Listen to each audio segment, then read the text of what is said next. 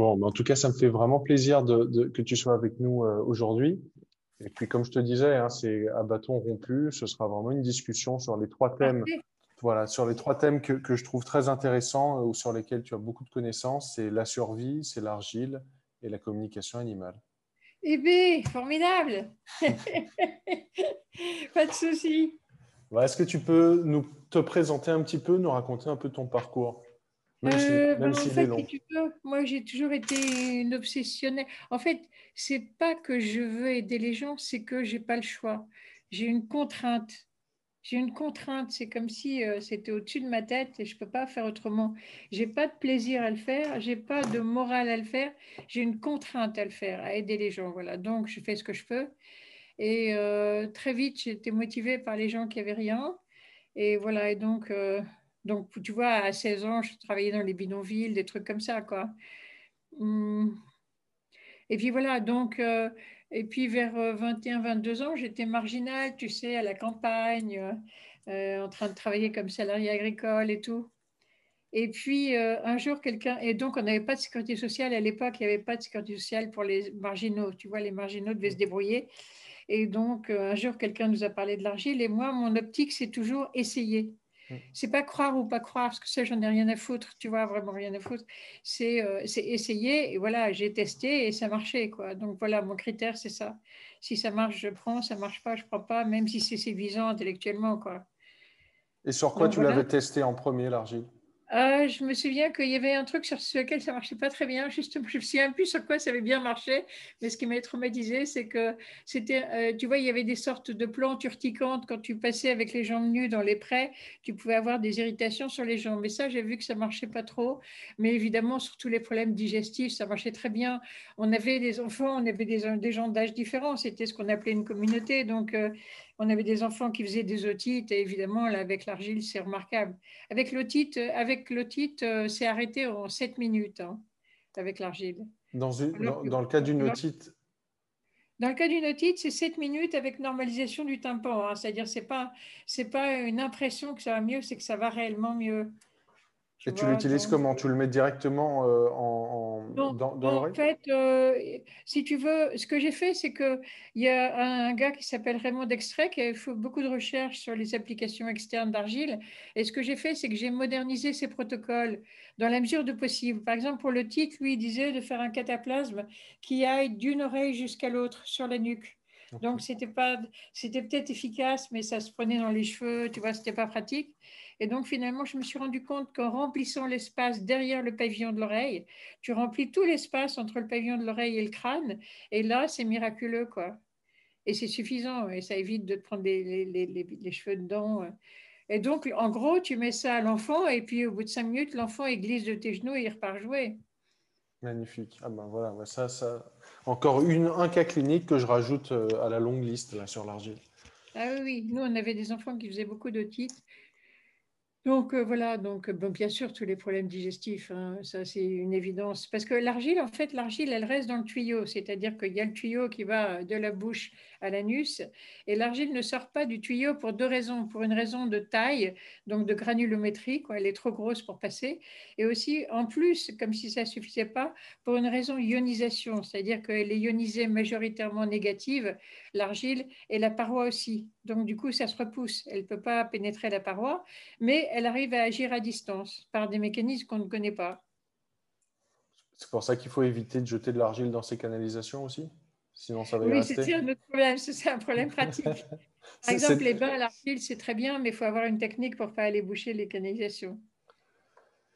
Bah, par, souci d'expérience, moi euh, j'avais toujours utilisé l'argile en externe et depuis qu'on s'est parlé, donc ça fait une dizaine de jours, bah, j'ai bu de l'argile tous les jours, depuis dix jours. Bah, tu as super bien fait.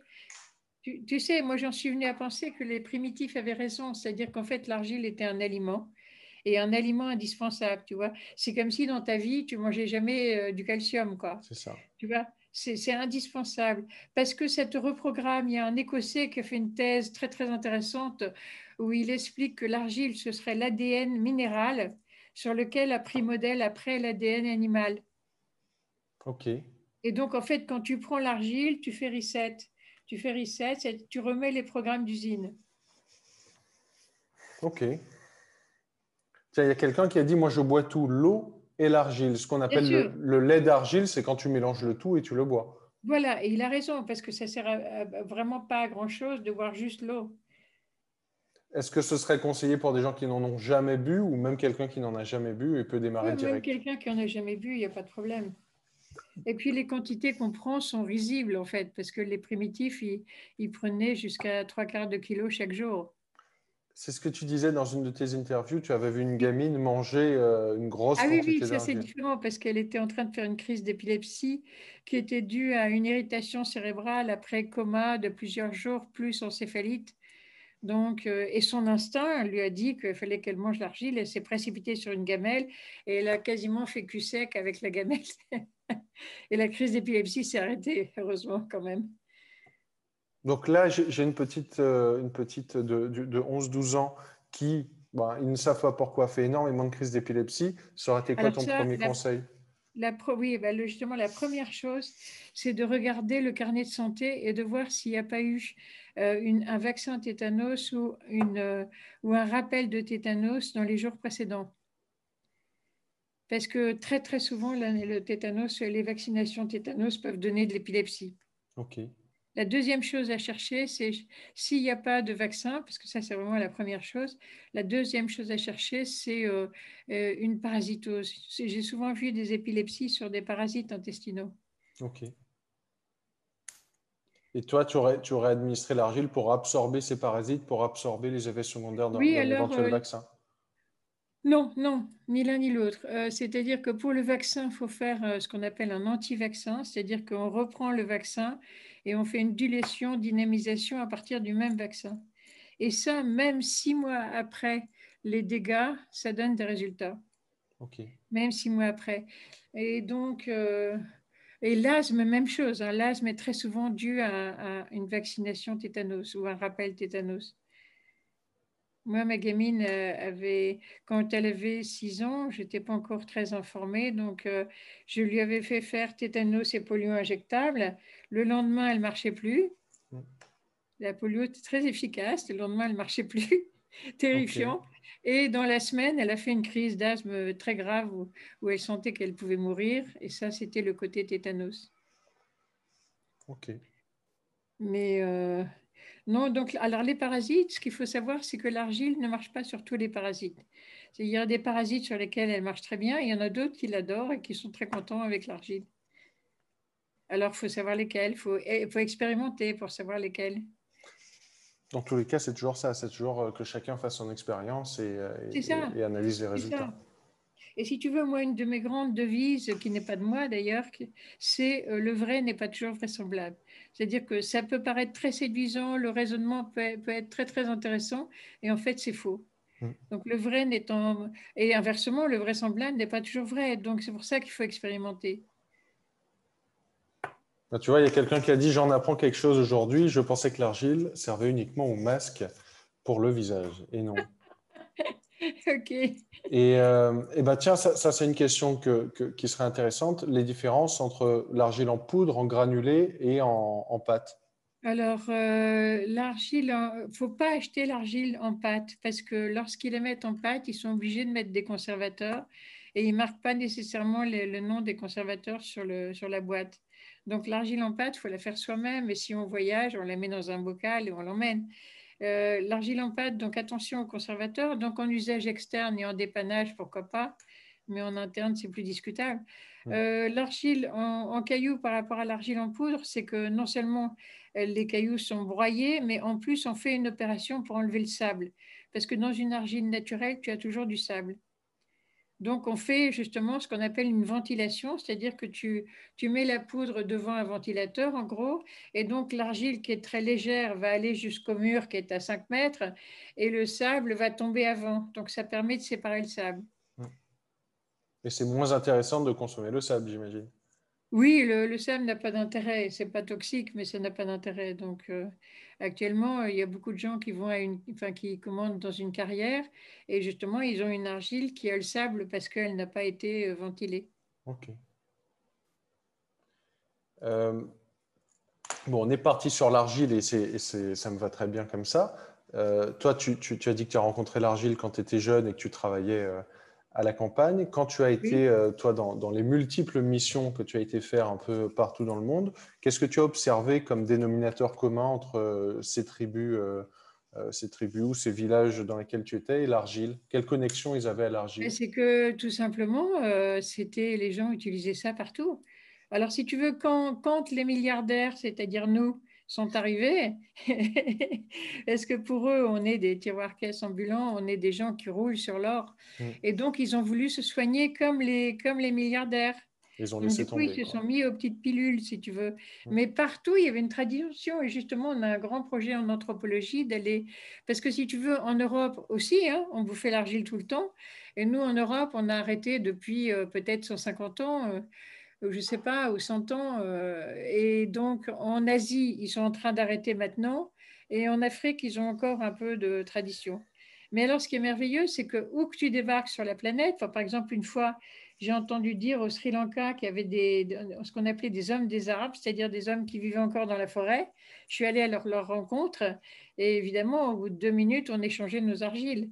Ah oui, nous on mange celle-là et vous, elle est comment la vôtre Tu vois, donc c'est merveilleux.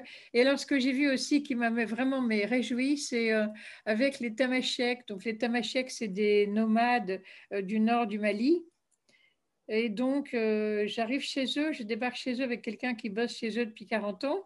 Au bout de deux minutes, j'étais plus introduit qu'elle parce qu'on utilisait les mêmes produits.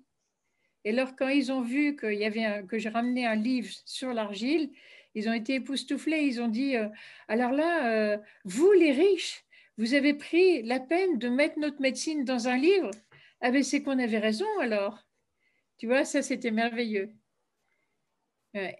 Et toi, et toi c'est vrai que tu le dis tout le temps, ce n'est pas un complément alimentaire, c'est vraiment un aliment de base qu'on devrait réintégrer. Tout à fait, tout à fait. Comme si, euh, si tu veux, c'était pas mal de se reprogrammer de temps en temps. Tu vois, pour, faire un, reset. Euh, c'est ça, ouais.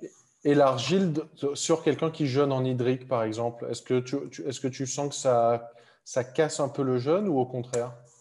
Pour moi, ça n'a pas d'intérêt pendant le jeûne parce que le plus intéressant dans le jeûne, c'est de laisser le corps décider où il veut bosser. Mm. C'est-à-dire, par exemple, toi, tu jeûnes parce que tu as des problèmes d'estomac et en fait, ton corps, il sait que tu as un début de cancer au rein et il est beaucoup plus pressé de travailler sur ton cancer du rein, tu vois. Mm. Donc, si toi, tu veux absolument l'orienter sur l'estomac, tu vas, tu vas perdre beaucoup. Bah, D'ailleurs, j'ai remarqué que quand je voulais l'orienter, dans tous les cas, ça ne fonctionnait pas, puisqu'il faisait ce qu'il voulait. Donc, euh, j'ai compris, compris, que je jeûnais avec aucune intention maintenant. Au début, je le faisais. Et, si tu veux, c'est merveilleux. Euh, moi, j'ai vu une fois où j'avais un truc genre pré-cancéreux au sein et puis une plaie infectée au pied. Mmh. Alors, je me mets en jeûne parce que le cancer, ça fait toujours peur. Et euh, je me dis, tiens, le corps va décider de bosser sur le pré-cancer ou sur la plaie infectée. Alors, au bout de 2-3 heures, il se met à bosser sur le sein, parce qu'en fait, l'endroit où il bosse, tu sens un chatouillis. C'est pour ça qu'il ne faut pas faire d'exercice, il ne faut pas faire de randonnée, il faut rester tranquille chez toi. Et oui, et là, tu notes, par exemple, 18h15, euh, euh, chatouille au niveau du rein gauche. Ça veut dire que ton rein gauche était sale, tu vois, et qu'il se met à se nettoyer. Et donc, au bout de deux heures, ça se met à bosser sur le, sur le sein précancéreux. Et je me dis, bah oui, c'est vrai que c'est plus important que, le, que la plaie infectée. Eh bien non, au bout de 2-3 heures, c'est allé bosser sur la plaie infectée. Et ce qui est merveilleux, c'est que quelques heures plus tard, c'est revenu bosser sur le sein et puis de nouveau sur la plaie infectée. Donc en fait, le corps a fait beaucoup plus intelligent. Il a fait le plus urgent au sein et puis le plus urgent à la plaie infectée. Il est revenu faire le moyennement urgent au sein, puis le moyennement urgent au pied, puis il est venu terminer le sein et terminer le pied. D'où l'intérêt, comme tu dis, de rester au repos, de rester attentif et de ne pas jeûner avec sa tête et de vraiment jeûner avec son corps. Ah oui, oui, tout à fait. Et de ne pas prendre de tisane. Moi, je dis toujours, vous prenez une tisane, vous donnez un ordre. Vous prenez une tisane de romarin, vous donnez l'ordre, travaille sur le foie. Alors mm. que lui, il veut peut-être travailler sur votre cerveau. Mm. Et quand, tu dis, et quand on dit jeûne, même jeûne hydrique, c'est pas se noyer dans de l'eau non plus, c'est aller sur des quantités très, très raisonnables d'eau. Alors là, moi, je suis pas d'accord avec toi. Moi, je pense qu'en fait, il y a des corps tu sais, il y a différents types de corps et il y a des corps qui ont besoin de beaucoup d'eau et d'autres non. Donc, euh, moi, je suis toujours pour l'écouter, l'écouter, l'écouter. tu vois, arrêter avec la tête. Par exemple, cette, cette, euh, cette mode de la diététique moderne de boire un litre d'eau, il y a des corps pour qui c'est une catastrophe. Mais le corps, il te le dit, parce qu'il ne te donne pas la soif, il ne te dit pas d'aller boire. Mm. C'est toi qui le forces avec ton raisonnement. Je suis d'accord. C'est vrai que bah, moi, c'était surtout au début où je buvais beaucoup parce que je me disais qu'il fallait remplacer la bouffe et donc je buvais 2-3 litres. Quoi. oh là là, quelle horreur Oui, oui. mais j'ai vite, vite compris au contraire que moi, c'était plutôt sec et que je me débrouillais bien euh, sans, sans, trop d'eau. Eh oui. Euh, j'avais une question. La semaine dernière, je, faisais une interview avec Jacques Antonin, euh, qui t'apprécie beaucoup. Ah, euh, et, qui disait que lui, il avait testé, il avait vu sur euh, une femme en train d'accoucher de mettre du plâtre sur le ventre pour, puisque le bébé se présentait par le siège.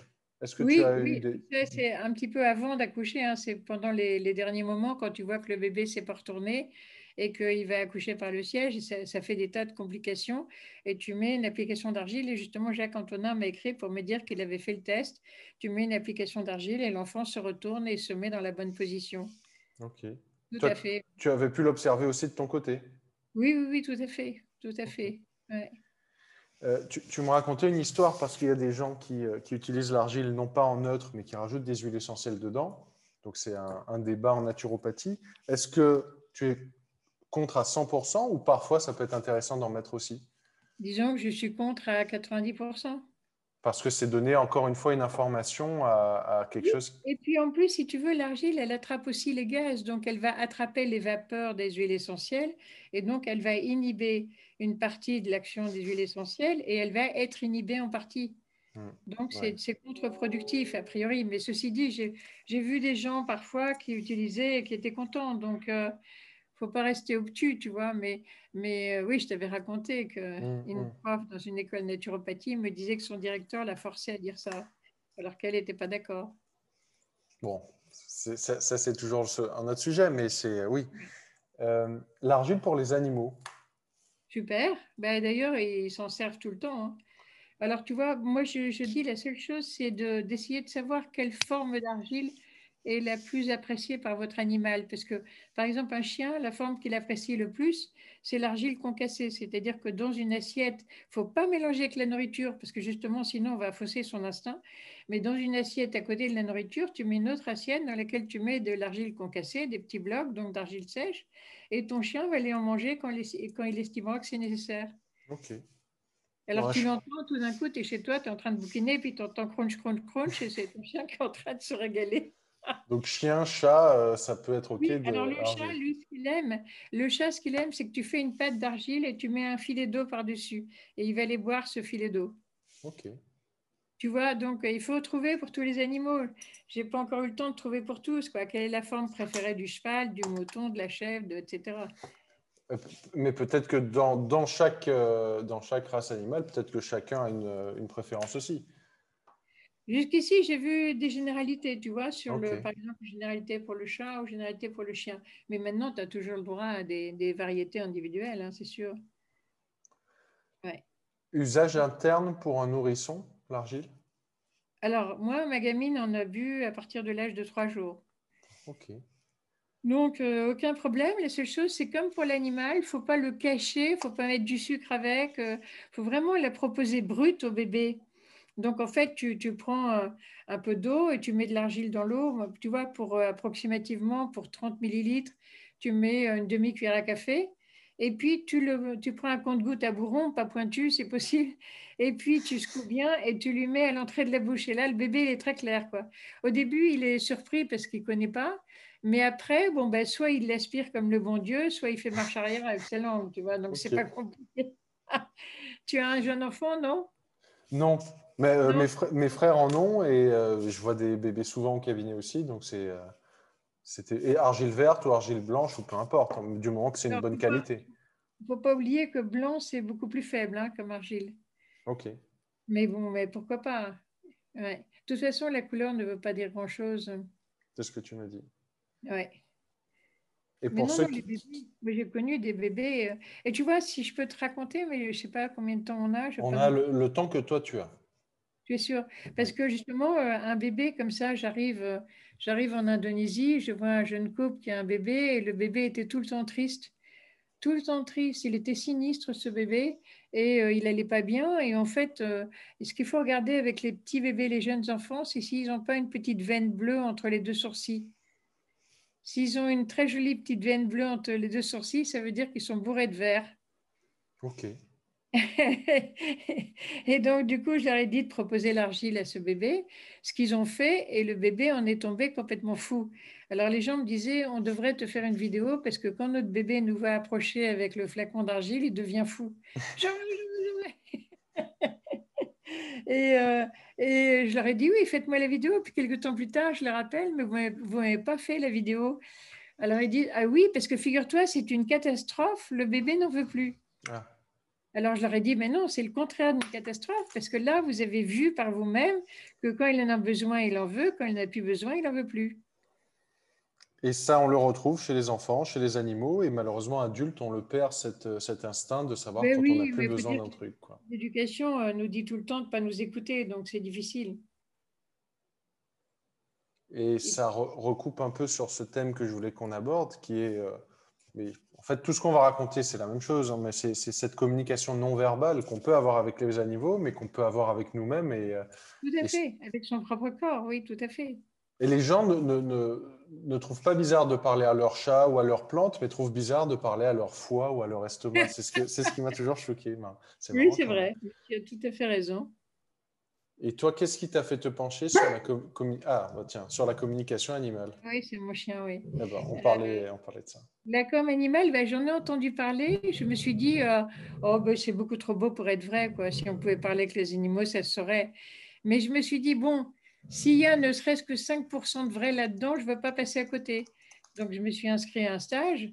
Et, euh, et, en fait, au stage, dès le premier exercice, ça a marché. C'est-à-dire que l'animal m'a vraiment passé des informations euh, qui était juste, parce qu'après, tu vérifies avec euh, la personne qui vit avec l'animal, tu vérifies. Et euh, donc voilà, et donc là, je suis tombée par terre parce que je ne pensais pas que c'était vrai, moi non plus.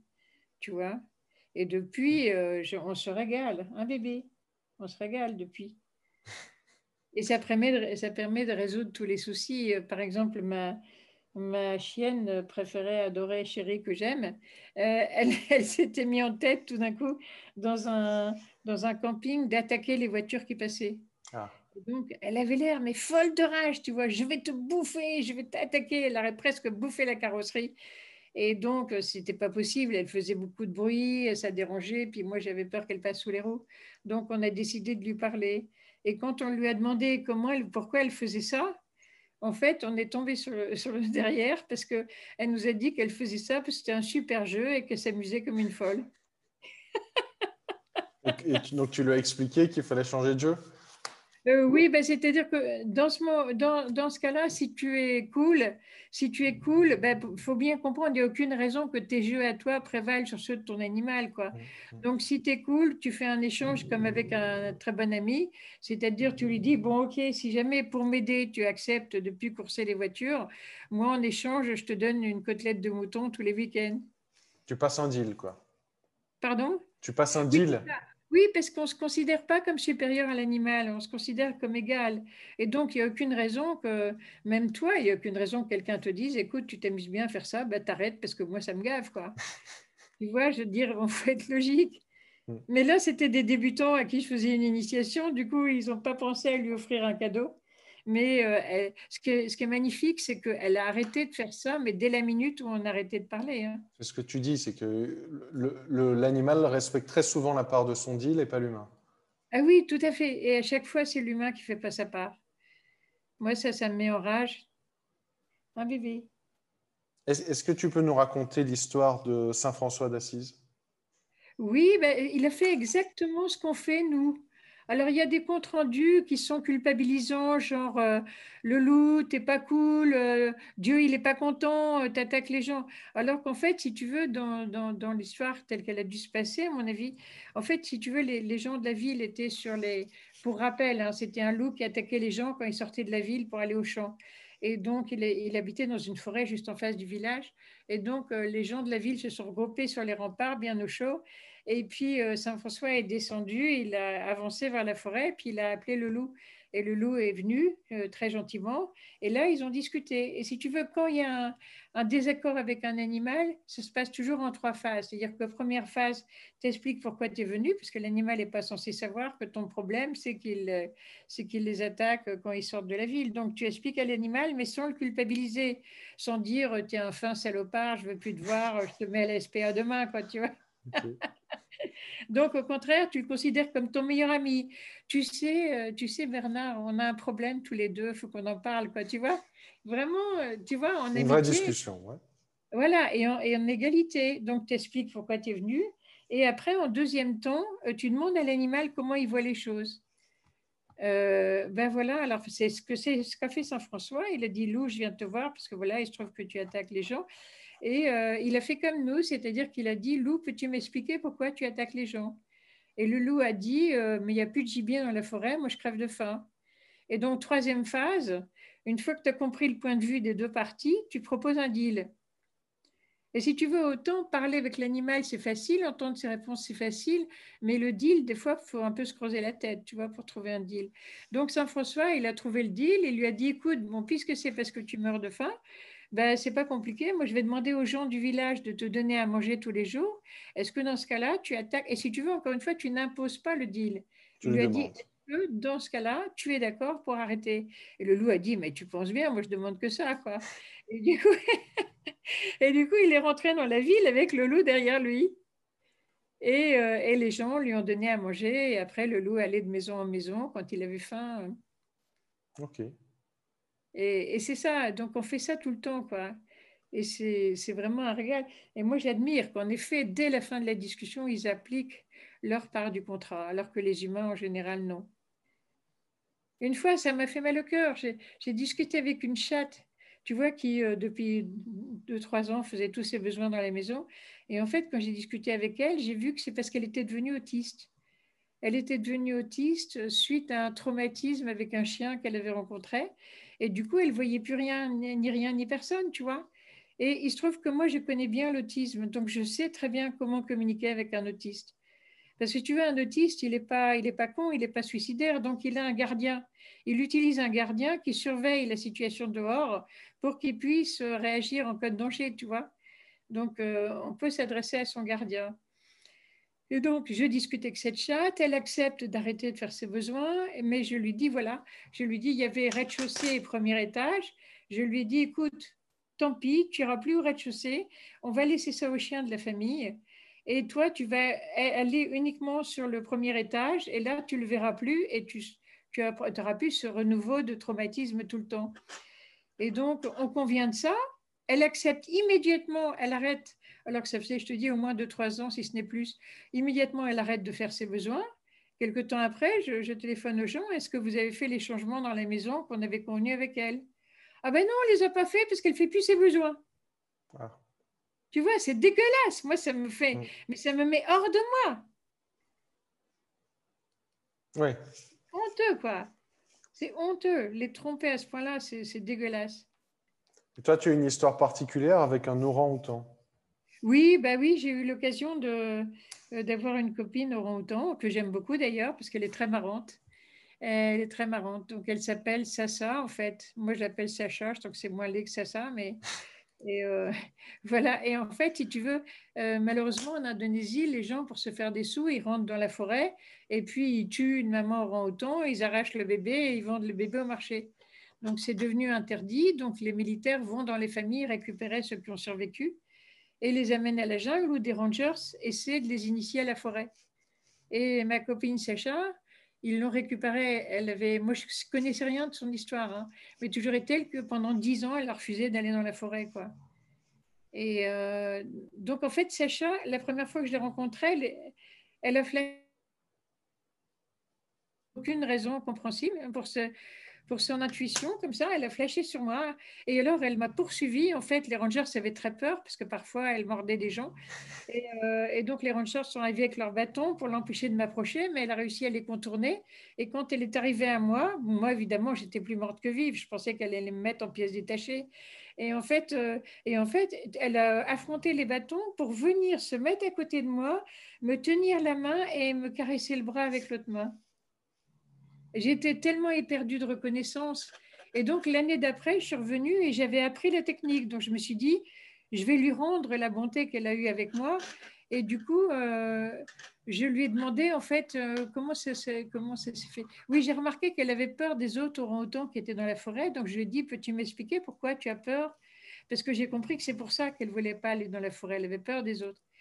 Et là, elle me sort un truc hallucinant. Elle a, elle a 14 ans et elle me sort, c'est parce que je pense que j'ai le corps d'un orang-outan de 4, de 4 ans. Donc, sous-entendu, elle ne le précise pas, mais sous-entendu, ils vont me faire la peau, je suis trop petite. Quoi. Mmh, mmh. Et, euh, et, là, si tu veux, je me suis dit, bon, si je lui dis qu'elle a 14 ans, pourquoi elle me croirait Même si elle a flashé sur moi, pourquoi elle me croirait? Donc, je me suis fait deux heures de bus, je suis allée en ville et j'ai fait tailler un miroir d'un mètre sur deux. Parce que je me suis dit, là, elle aura une preuve, tu vois, qu'elle a grandi. Et euh, je suis venue à la jungle avec mon miroir sur la tête. Tu vois tout le village se moquait de moi et tout le village était hyper vexé parce que eux, ils ont des miroirs qui fait 10 cm sur 20 et moi, j'avais acheté un mètre sur deux pour un orang-outan, quoi, la honte totale. et là, je lui ai montré et elle s'est tout de suite reconnue, donc elle n'a pas eu peur. Et en plus, elle vérifiait, genre, elle prenait un bâton, elle vérifiait si l'autre dans le miroir le faisait. Et là, j'ai pu lui expliquer, je lui ai dit, Sacha, je t'assure, tu n'as pas le corps d'un orang-outan de tu as le corps d'un adulte et tu es vachement baraqué. Donc, c'est les autres qui ont peur de toi, c'est pas le contraire. Voilà. Et puis, bon, euh, en un mot, euh, voilà, euh, je lui ai montré une heure par semaine pour qu'elle ait le temps d'y réfléchir. Et au bout de quatre semaines, on l'a emmené dans la jungle. Et là, je l'ai laissé avec un beau mec, orang-outan. Après, j'ai dû payer le test de grossesse et tout. Donc, maintenant, elle est dans la jungle. Voilà. Magnifique. Ah non, mais c'est agréable. Surtout avec des gens comme Sacha, tu vois, qui sont super marrants, intelligents et tout, quoi. Et, toi, cette communication non verbale, si moi, j'y pense beaucoup pour les thérapeutes, quand j'ai quelqu'un en face de moi, je, l'utilise aussi, j'ai des infos qui me viennent. Euh, quel exercice tu aurais pu conseiller à les animaux, bien sûr, mais quel exercice tu aurais pu conseiller à quelqu'un pour développer son intuition? Ben, c'est quand même du boulot parce que si tu veux, on la réfrène et on nous enseigne à la, réfrène, à la réfréner depuis qu'on est petit. Donc, euh, donc c'est un déconditionnement. En fait, il faut surtout déconditionner sa tête. Faut déjà, te... déjà, la motivation principale, c'est l'amour. Si tu n'aimes pas les animaux, tu ne sauras jamais le faire. La motivation principale, c'est l'amour. Et après, bon, ben voilà, il faut déconditionner sa tête. Et il faut débrancher son, son cerveau gauche, quoi. Par exemple, moi, si tu veux, je, fais des stages où j'arrive à l'enseigner en une seule journée. Mais, sur les, je, mais aussi parce que je prends que 10 stagiaires pour vraiment les coacher chacun. Mais si tu veux, sur les 10, il y en a toujours 8, 8 euh, ou 9 qui arrivent en une seule journée, ils arrivent. Et puis, tu en as un ou deux qui n'arrivent pas à débrancher leur cerveau gauche et du coup, ils cassent tout leur progrès avec du rationnel. Et du coup, eux, ils n'y arrivent pas. Quoi. Ils bloquent tu conseilles en plus de ne pas le faire sur son animal au début. Voilà, parce que ton animal, tu penses le connaître, donc tu vas orienter les réponses. Hmm. Ok, plutôt s'amuser avec quelqu'un et vérifier avec la personne qui vit avec l'animal. Euh. dans les stages, je les conseille de se mettre par deux et même de prendre les coordonnées des autres, comme ça à la sortie, ben voilà, tu peux parler avec mon chien, moi j'ai tel souci, est-ce que moi je peux parler avec ton chat en échange quoi? Ok, c'est amusant. Parce qu'il ne faut pas se croire plus malin qu'on est. Hein on n'est pas, on n'est pas tant que ça capable d'objectivité, capable de débrancher le raisonnement. Euh. Mm. C'est tout un travail, puisque c'est le contraire de ce qu'on nous a enseigné. Donc, euh. Mais tu vois, on y arrive. Moi, par exemple, là, c'était juste, là, quand j'ai, quand tu vois l'histoire de, mon chien là, qui s'était à courser les voitures, c'était avec des débutants qui avaient juste écouté une conférence. J'ai réussi à ce qu'ils parlent avec elle euh, efficacement, quoi. J'ai une question qui est revenue sur l'argile. Argile, est-ce un atout en cas de sciatique? Est-ce que tu as un conseil à lui donner? Oh, ben, en cas de sciatique, bah, il faut quand même aller débloquer au niveau de la colonne. Hein. Mm. Donc, il faut aller trouver un bon ostéopathe. Est-ce que tu lui aurais dit de faire externe et interne pour la sciatique? Ça aurait pu être intéressant Non, je leur dis d'aller voir l'ostéopathe. Bon, mais après, après avoir vu l'ostéopathe, pourquoi pas faire en externe? Mais c'est mieux de le faire quand, quand, les choses ont été remises en place. Quoi. Et interne, bon, c'est souvent lié, ça peut être lié à des indigestions. Donc, en prenant en interne, c'est pas mal aussi, tu vois, pour rééquilibrer les intestins. Ok. Mais la première technique, c'est quand même l'ostéo, quoi. Hmm. Est-ce que je peux mélanger de l'argile avec une soupe de légumes? Quelle idée Mais quelle idée Pourquoi pas Pourquoi faire bah, Tu vois, moi, moi, je me suis dit, euh, quand je faisais les mélanges, effectivement, on vend du lait d'amande, on vend du lait d'avoine, du lait de ci, du lait de ça. Je me suis dit, pourquoi on ne vend pas du lait d'argile euh, euh, ou expliquer aux gens de faire du lait d'argile, même des enfants avec des, céréales entre parenthèses, ça aurait pu, ça aurait pu être intéressant. Mais bon, comme tu dis, on rajoute du sucre et ça, ça, ça dénature. Ben, c'est-à-dire, c'est pas ça, c'est que le, sucre ne gêne pas l'argile, mais ça veut dire que du coup, l'enfant ne peut plus exercer son instinct parce qu'il va être à la recherche du sucre et pas de l'argile. Mais pourquoi pas, finalement Tu sais, il y a beaucoup de peuples, par exemple, les, les Indiens, je sais que les Indiens, de, les Indiens Pomo de Californie et les paysans Corse, euh, tous les deux, ils faisaient cuire les patates avec de l'argile pour enlever le poison de la patate. Donc, on peut, euh, partout, on faisait du pain où on mettait de l'argile. Hein. Donc, ce n'est pas interdit de mélanger avec quelque chose. Il faut faire des expériences, encore une fois. Et tu vois, c'est marrant quand même que de Californie. Euh, euh, en Corse Oui, voilà, que de Californie et Corse, ils ont trouvé la même recette. Hmm. Et donc, ils font cuire les patates dans de l'eau argileuse, quoi. Oui, et c'est ça que je conseille à tout le monde, parce que le problème, c'est que la patate, la solanine qu'elle contient, c'est pas seulement à la germination, c'est tout le temps. Donc en fait, tu, avec la patate, tu manges du poison. Pommes de terre ou toutes les patates? Patates eh douces, ben, par exemple. Pommes de terre, oui, tu manges du poison. Tu manges, c'est des solanés. Hein, c'est le, hmm. le, groupe euh, de cette plante-là, c'est des solanés. Comme les tomates. Euh. poison de solanine. Hmm. Et quand tu as mangé des patates sans solanine, eh ben là, tu, tu, tu, sens vraiment la solanine dans les autres qui n'ont pas été euh, nettoyées. Hein. Ok, je testerai. Et si tu veux, ce qui est important, c'est que la, patate est originaire du Pérou. Et en fait, au Pérou, ils détoxiquent pour la solanine. Hein. Mais nous, on a ramené les patates, on a oublié la recette. Est-ce que tu l'aurais fait pareil avec les autres solanacées, c'est-à-dire la tomate, le poivron, l'aubergine? Pourquoi pas, Mais c'est vrai que je ne sais pas, euh, la tomate, le poivron, je ne sais pas combien ils contiennent de solanine. Je sais que la patate, beaucoup, oui. Euh, il y a une question qui est venue. Bon, on, repart, on fait un peu des allers-retours. Est-ce qu'on peut communiquer avec un animal aussi efficacement à distance? Ah, mais ça se fait à distance. Ça se fait mieux à distance. Par exemple, si moi je veux discuter avec euh, la copine orang-outan et que je suis à côté d'elle, ben, je préfère m'écarter.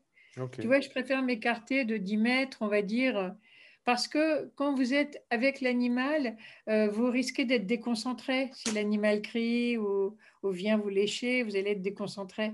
Donc, c'est mieux à distance. Et alors là, la distance, euh, aucun problème. Hein. C'est-à-dire, ça peut être à l'autre bout de la planète. Hein. Voilà, je pense que c'était sa question. Ok, intéressant. Le premier animal avec qui j'ai discuté, moi, dans le stage de formation, c'était un chat qui était en Californie et nous, on était à Paris. Donc, euh, ah oui, sacrée, sacrée distance. Oui. oui, donc euh, il n'y a vraiment pas de problème, c'est pratique. Alors bon, moi, la technique que j'ai appris, en fait, après, j'ai été tellement fascinée que je suis allée voir des tas d'autres formateurs pour voir leur technique. La technique que j'ai appris, c'est une technique où on travaille sur photo. En revanche, si vous n'avez pas la photo, c'est faisable, mais c'est plus difficile. Je sais qu'une fois, des, gens m'avaient contacté parce qu'un cerf était sorti de, la forêt et il était allé manger dans les potagers et le maire du village avait décidé de le tuer. Hmm. Donc euh, là, je n'avais pas sa photo, hein. mais, euh, mais je me suis concentrée, et puis voilà, j'ai essayé avec le lieu, etc. Et euh, ça a marché, c'est-à-dire que le cerf est rentré dans la forêt. Magnifique. C'est chouette, hein Oui. Je pense que là. Euh, et puis, tu vois, moi, ce que j'aime bien, c'est le côté suspense, parce que tu sais jamais ce qu'ils vont te raconter. Tu mm. Tu peux pas deviner. Par exemple, un qui m'avait choqué, c'est que une fille fait, part faire le tour du monde et elle met son chat en pension chez ses parents où il est à la campagne avec toutes les nanas dans les granges et tout. Enfin, tu vois, la vie de rêve. Et elle, elle habite dans un petit studio enfumé avec 30 personnes dans Paris. Et donc, elle revient de ses 2-3 ans de tour du monde et elle me demande de demander au chat s'il veut revenir dans le petit studio enfumé à Paris. Alors, qu'est-ce que tu dirais? Ah bah, Ça va vers le studio, là, je sens. Ah, voilà, t'es malin, toi, hein t'es un gros malin. J'ai une chance sur deux. Hein. Ah non, non, mais t'es un gros malin parce que tu as tout compris. Et en effet, moi, j'arrive, j'arrive mentalement, tu vois, euh, pour voir le chat. Il me voit arriver et il lève les bras comme ça. Il dit Enfin Genre, mais vous alliez me laisser dans ce trou à rat pendant combien de temps?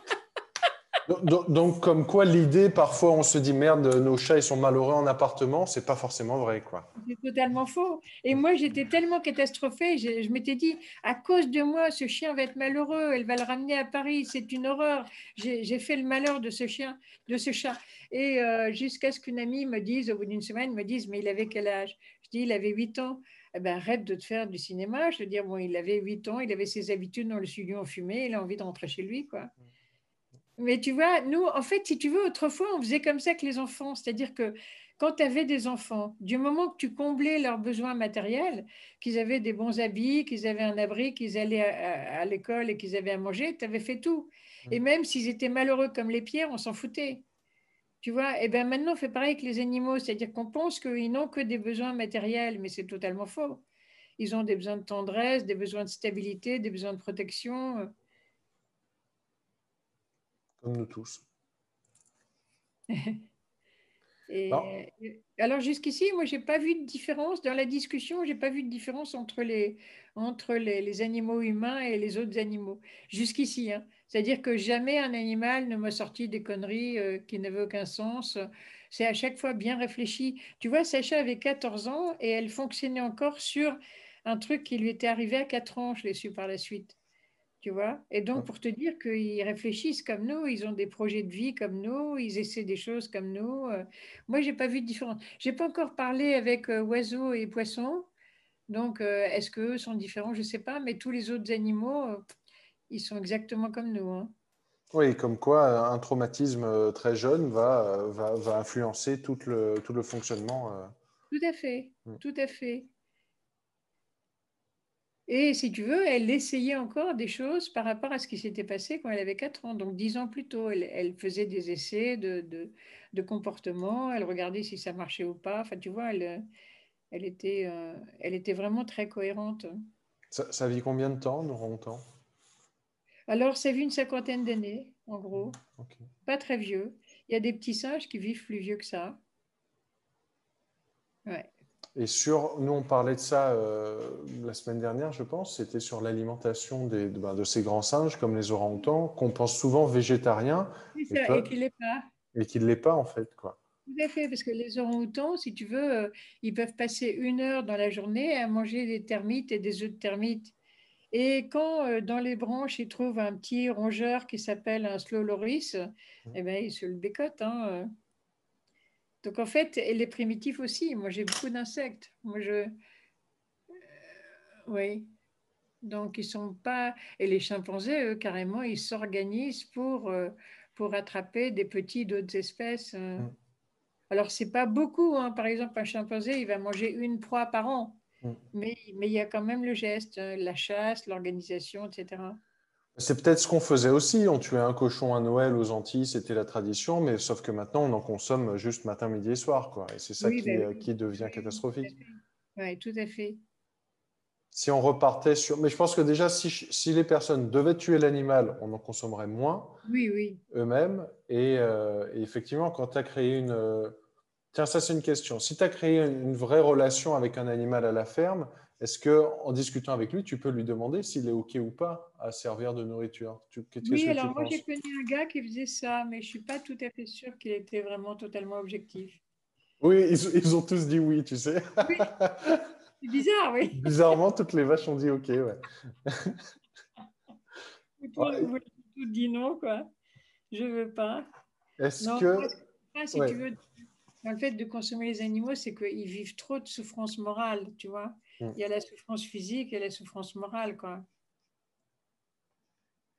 Et, on le voit aujourd'hui que, que, que, chez les animaux. Les végétariens sont, euh, sont durs là-dessus. C'est OK de manger des végétaux. Et je, là, là-dessus, moi, j'ai été végétarien très, très longtemps. J'ai même été frugivore. Et, euh, et, pour moi, le fruit, c'est le seul aliment où, tu, où sur Terre où tu, tu emmerdes quasiment personne.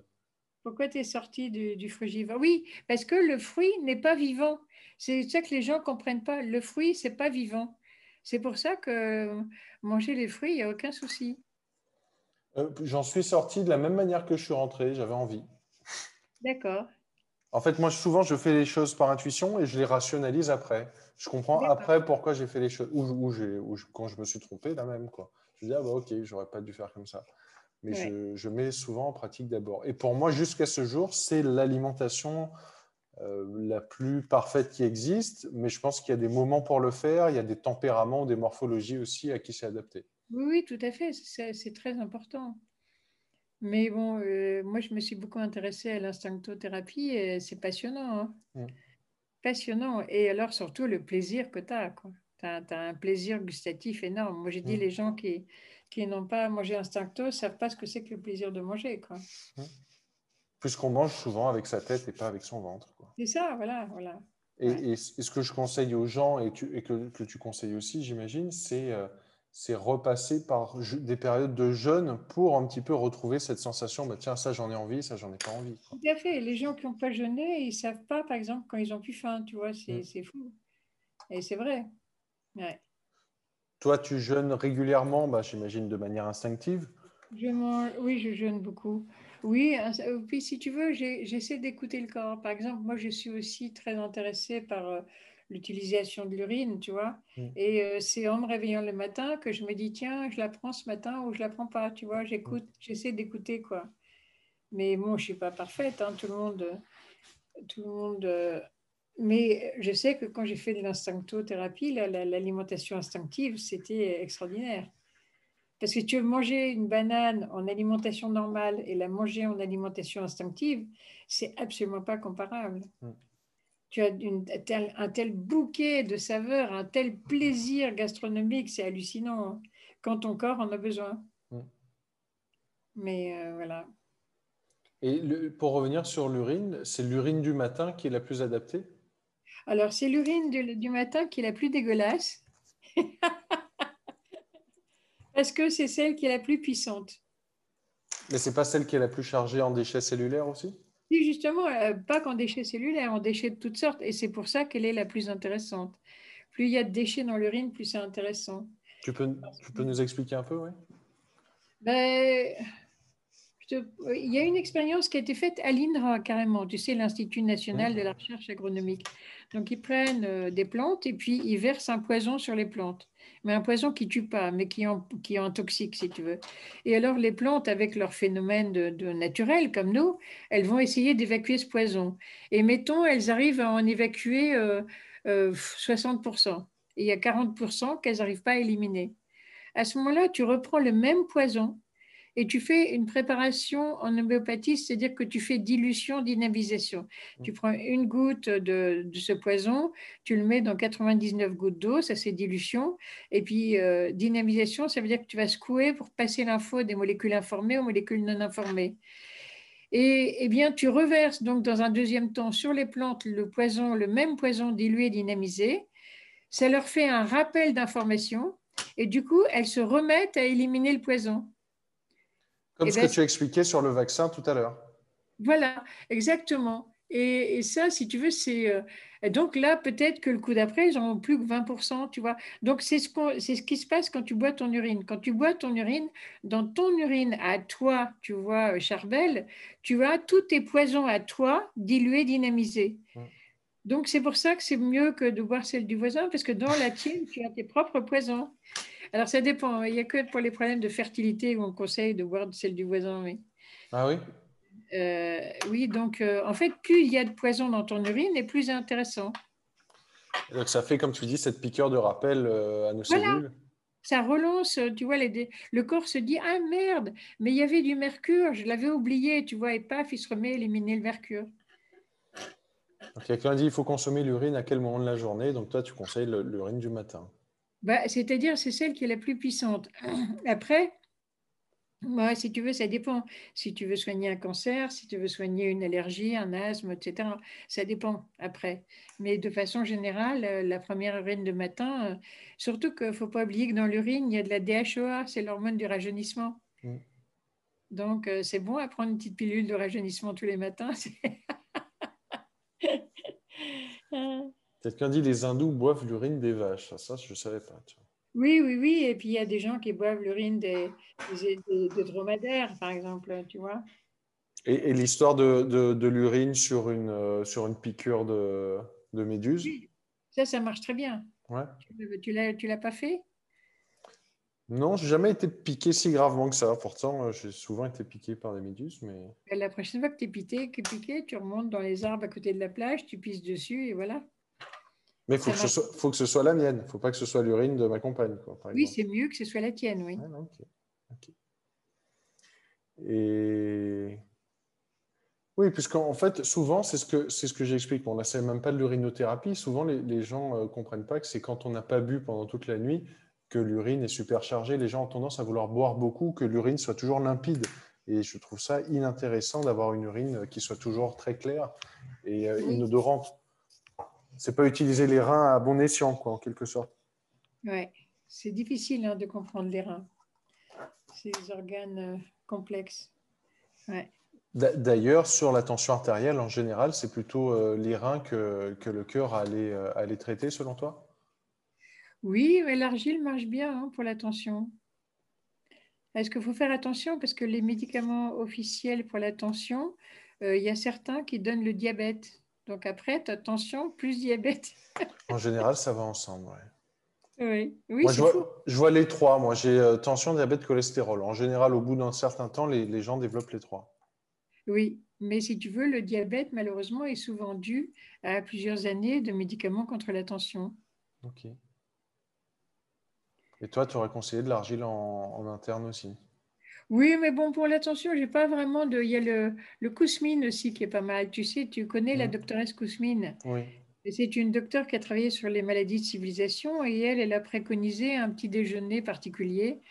Euh, et je pense que ce petit déjeuner est très bon contre l'hypertension, euh, qu'elle a appelé la crème Vaudevig mmh. en hommage à une autre diététicienne oui, c'est le fromage blanc avec les pommes et euh, l'huile de lin, c'est ça? Oui, un truc en gros, ça, un gros, un gros comme ça. Bah, bah, tu vois, ça, c'est le seul petit déjeuner de toute mon enfance que j'ai accepté de manger. J'ai jamais voulu ah. manger le matin et la crème Budwig, ma mère avait réussi à me faire manger ce truc. Cool, cool. Mais je ne remange plus de petit déjeuner depuis très longtemps. Ou le miam, le miam au. Pour l'hypertension, tu leur conseilles quoi? Hypertension, j'ai des bons résultats en auriculothérapie. Ah oui, très bien. Euh, en général, pour ceux qui veulent essayer, c'est quelques jours frugivores. Ça fonctionne assez bien. Ah oui, mais je veux dire sur un progrès constant qui, continue par la suite. Bah, ça, je le régule plutôt avec l'auriculothérapie, plutôt que sur, ah euh, sur l'alimentation. Et en, en, Inde, enfin en Ayurveda, ils conseillent ce qu'on appelle de l'ashwagandha. L'ashwagandha, c'est une plante adaptogène qui soutient les glandes surrénales. Quoi. Et en général, si on arrive à la, faire descendre en auriculothérapie, avec une cure d'ashwagandha, en général, la tension se stabilise. Très bien. Mais bon, c'est une tension, de toute façon, c'est une tension interne et, euh, il va falloir mettre au repos euh, le corps et la tête, ce que les gens n'aiment pas faire. Oui. et pour les reins, qu'est-ce que tu estimes qui est miraculeux? Miraculeux. Je ne sais pas s'il y a une chose qui est miraculeux euh, pour tout le monde. Je pense qu'il y a un truc miraculeux pour chaque personne. Euh, ce qui m'avait fait vraiment du bien, moi, à l'époque où j'avais des soucis de rein, euh, c'était des jeunes secs. Voilà, ça, ce qui le jeûne sec, ça avait fonctionné pour moi et j'avais euh, j'avais mm. fait j'avais fait quasiment, je ne sais plus combien de semaines, enfin, ma compagne pourrait, si elle est toujours avec nous, elle pourrait le préciser. C'est-à-dire que je, jeûnais sec, non, elle n'est plus là, je jeûnais sec toute la journée et je venais faire, je cassais le jeûne de 24 heures avec un jus de légumes, avec du gingembre, avec du curcuma. Euh, et, ça, c'était le docteur Morse aux États-Unis qui a conseillé ça. Je, regardais l'urine pour voir s'il y avait des, dépôts ou pas dedans, quoi, pour vraiment vérifier si ça avait euh, expulsé des déchets. Ça, ça avait été euh, miraculeux pour moi, pour ma compagne aussi, qui avait des, des, infections urinaires à répétition. Et quand elle a jeûné sec, elle a eu une très grosse infection urinaire et après, ça a été beaucoup mieux. Très bien. Euh, je regarde juste s'il y a des questions. On, les, a posées pour l'instant. Euh, je, voulais qu'on revienne, vu qu'on parle du jeûne, enfin, qu'on y arrive. C'est toi, tu as écrit un bouquin à la fin des années 90 sur la survie et sur l'autonomie. Ah oui, oui. Et je voulais qu'on aborde un petit peu ce sujet, puisqu'aujourd'hui. Euh... Ah, je ne pourrais pas euh, te donner encore beaucoup de temps. Combien de temps? Ben, ça fait déjà presque une heure qu'on parle, donc peut-être encore euh, 20h15 peut-être. Ah, c'est magnifique, 20h15. Voilà, tu, me dis, tu, me dis, quand tu veux partir et on, s'arrêtera. ok. C'est toi qui décides. Oui, donc j'ai fait un petit bouquin qui s'appelle Survivre en ville quand tout s'arrête, ce qui était prémonitoire, étant donné que le, confinement, c'est ça, hein, survivre en ville quand tout s'arrête. Bah, c'est ça, cette année, ouais, ça a été. Euh, mais, mais bon, il faut bien comprendre que c'est un petit bouquin assez soft parce qu'il est fait pour le grand public. Mais quand je donne cours, alors là, c'est beaucoup plus hard. Mais c'est vraiment pratique. Euh, si tu veux, j'ai mis au point au fil des années euh, une médecine déjà avec. Euh, alors attends, tac, tac, tac, avec cinq produits maximum, tu vois, qui sont tous polyvalents, thermostables, tu vois, naturels et sans, sans, toxicité, sans effet iatrogène.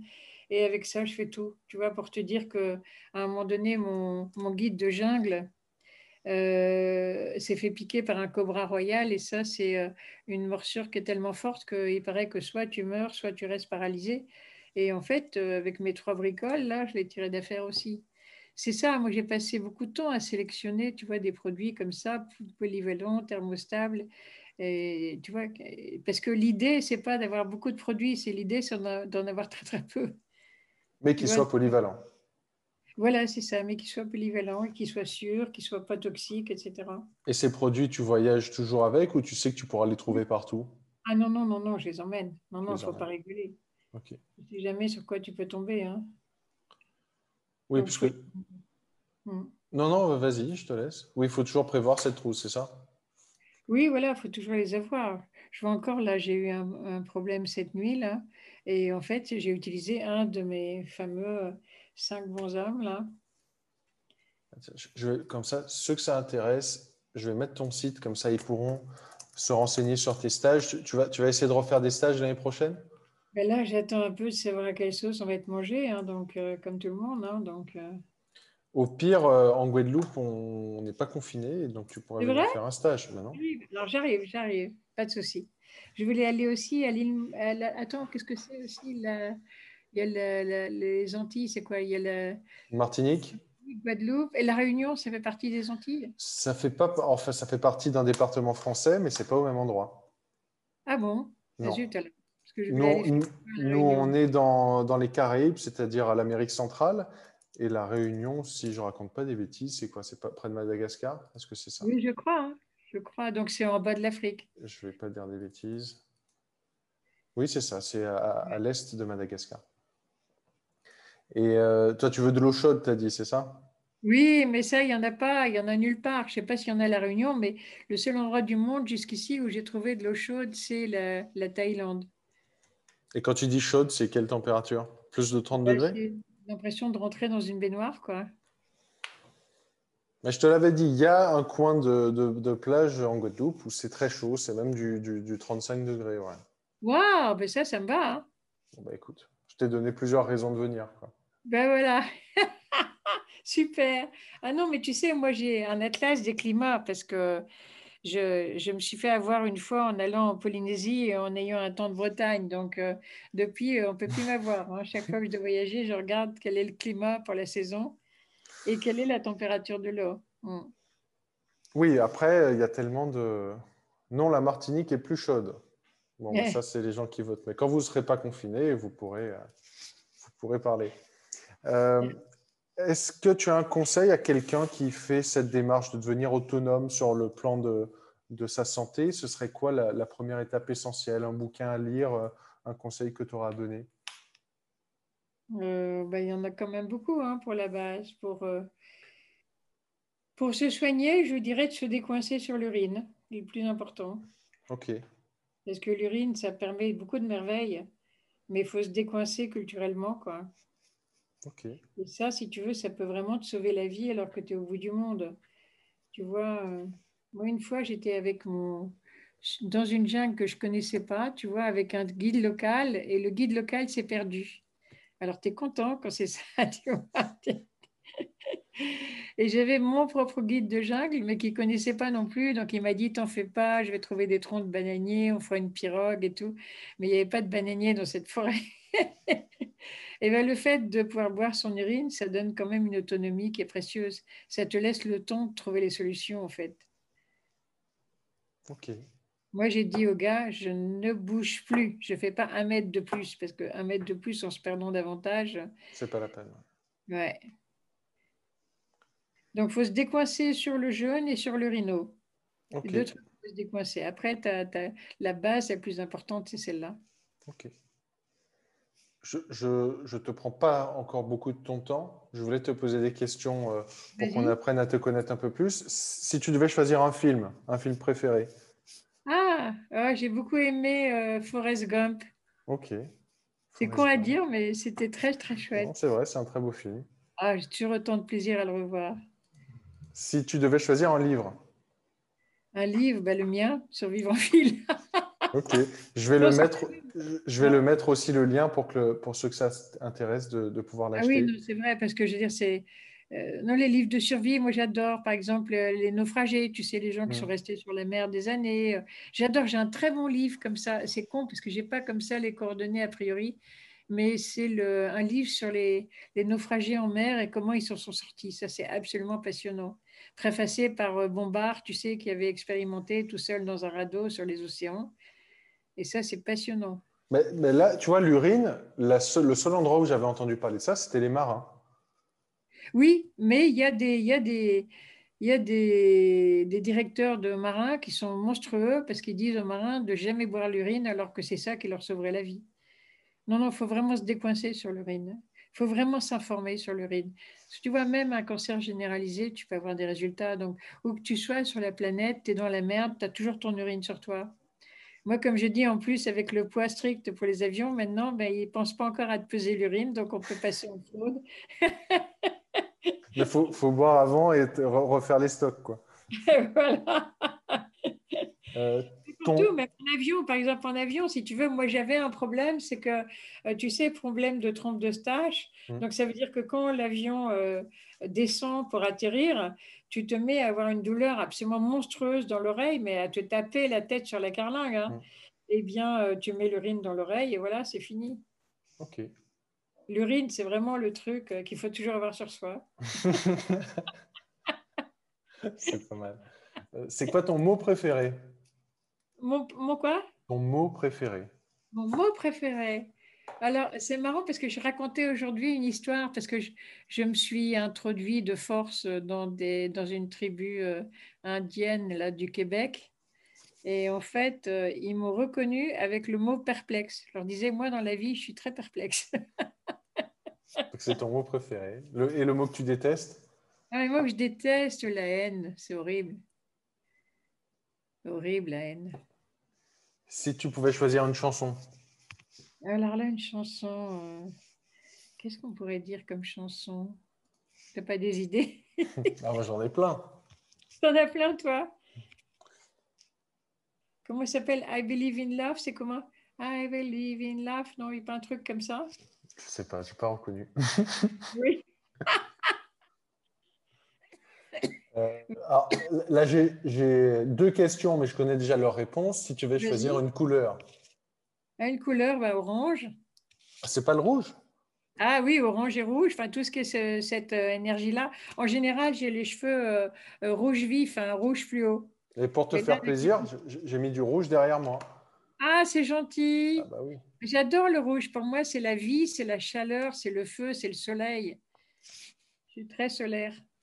Si tu devais choisir un aliment, Un aliment, bah, le dorian, bien sûr. Euh, Le- Comment peux-tu choisir un aliment autre que le dorian ah ouais, que tu trouves quand tu vas en Indonésie, c'est ça? Mais le dorian, c'est le roi du monde.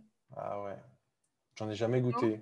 J'en ai jamais Ah, goûté voilà. encore. Et tu sais, le dorian, il a un truc absolument fabuleux, c'est qu'il sent hyper bon pour les gens qui ont un corps propre. Et il sent dégueulasse pour les autres, c'est ça? Il sent immonde pour les autres, au point qu'il est interdit, même dans les ascenseurs, dans les Dans les avions. publics, ouais. Parce que pour les Européens et les Américains qui sont pourris, ils puent la peste. Ok, bon, ben ça, ça c'est vrai que j'avais vu plein de, plein de vidéos là-dessus et j'ai hâte de pouvoir le, le goûter un jour. Ah oui, oui, c'est un test, hein, vraiment. hein. Mais tu peux aller à, bah, je sais que bah, il y a sûrement des marchés. Alors euh, voilà, il y a des marchés où on doit pouvoir le trouver, des marchés chinois, des marchands chinois, tout ça. Oui, oui, ça peut se trouver. Mais je pense que ça pourrait même pousser en Guadeloupe, mais je pense pas que je connais Oui, alors personne qui le fait. peur à cause de la fameuse odeur que n'aiment pas ceux qui sont pourris. Peut-être. Et, une dernière question, si tu devais mourir demain, et je ne te le souhaite pas, est-ce que tu serais satisfait Malheureusement, je suis là-dedans parce que depuis euh, décembre 2013, j'ai le droit à à peu près une tentative d'assassinat chaque année, malheureusement. Et, pourquoi, en fait? Parce que je préconise des médecines qui coûtent rien, donc ne coûtant rien, elles ne rapportent rien. C'est aussi bête que ça. Et qu'est-ce que tu devrais faire, à ton avis? Euh, Tu n'arrêteras pas de parler, ça c'est sûr? Ah, il, faudrait, il faudrait que j'arrête d'en parler, c'est tout. Voilà, ce serait le seul moyen. Bah, laisse maintenant les autres euh, plus jeunes en parler et toi euh, le, faire, le faire discrètement dans tes stages peut-être. Il y a une très très bonne nouvelle, c'est que j'ai trouvé quelqu'un qui reprend le collier pour l'argile, une oh. jeune étudiante en médecine de 29 ans et qui reprend le collier. Donc ça, c'est fabuleux. Elle va faire une thèse là-dessus aussi? Elle fait la thèse aussi là-dessus, oui. Magnifique. Comme toi, pour ceux qui ne le savent pas, tu as fait ta thèse sur l'argile. Oui, oui, tout à fait. Moi, j'ai fait médecine pour l'argile, en fait, hein, pour voir ce que, ce que valait l'argile par rapport aux autres techniques. Entre autres, et puis pour donner ses lettres de noblesse, quoi, pour, euh, pour être un interlocuteur valable quand je rencontrais des ministres en Afrique ou des choses comme ça. Et donc, si, je ne le souhaite pas, tu partais demain, est-ce que tu serais satisfaite de ta vie? Ah, complètement. Hein. Complètement. J'ai pas tout réussi, personne n'a réussi tout. Mais euh, disons que j'ai fait un travail qui, je pense, euh, tu vois, est riche, quoi. Mm. J'ai bien travaillé. Merci, Jade. Mais pas encore assez, tu vois. Je voudrais travailler, c'est surtout pour les animaux que je voudrais euh, travailler davantage parce que ils souffrent tellement, c'est tellement et c'est tellement injuste et c'est tellement insupportable. Donc, je voudrais faire plus pour les animaux. Qu'est-ce que tu aimerais faire là? Ben, Entre autres, par exemple, faire beaucoup de, de formations comme animal. Hmm. Parce qu'une fois que tu as, une fois que as expérimenté par toi-même, qui réfléchissent autant que toi, je pense que tu... Tu fais moins d'atrocités. Voilà, c'est ça. Tu sais pas que tu n'en fais plus, mais, mais tu deviens un peu vigilant. quoi. Tu en fais moins parce que, comme tu dis, on est, on est sur cette terre et on, on ne peut vivre qu'en détruisant. Quoi. Oui, oui, on en avait parlé de ça. Mm. Moi, je dis parfois, je dis un mot très dur, je dis qu'en fait, c'est pas Dieu qui a créé la Terre, c'est le diable. Parce qu'il a réussi à créer un univers où on ne peut survivre qu'en tuant. Mm. Je trouve qu'il n'y a pas pire. Enfin bon, voilà. la petite protestation du moment. en tout cas, merci Jade. J'ai pas envie de t'embêter plus longtemps. C'est euh, super le temps que tu nous as accordé. Et j'espère pouvoir échanger encore avec toi. Ah, mais avec grand plaisir, j'arrive tout de suite. à bientôt. Allez, merci à toi. Bye bye.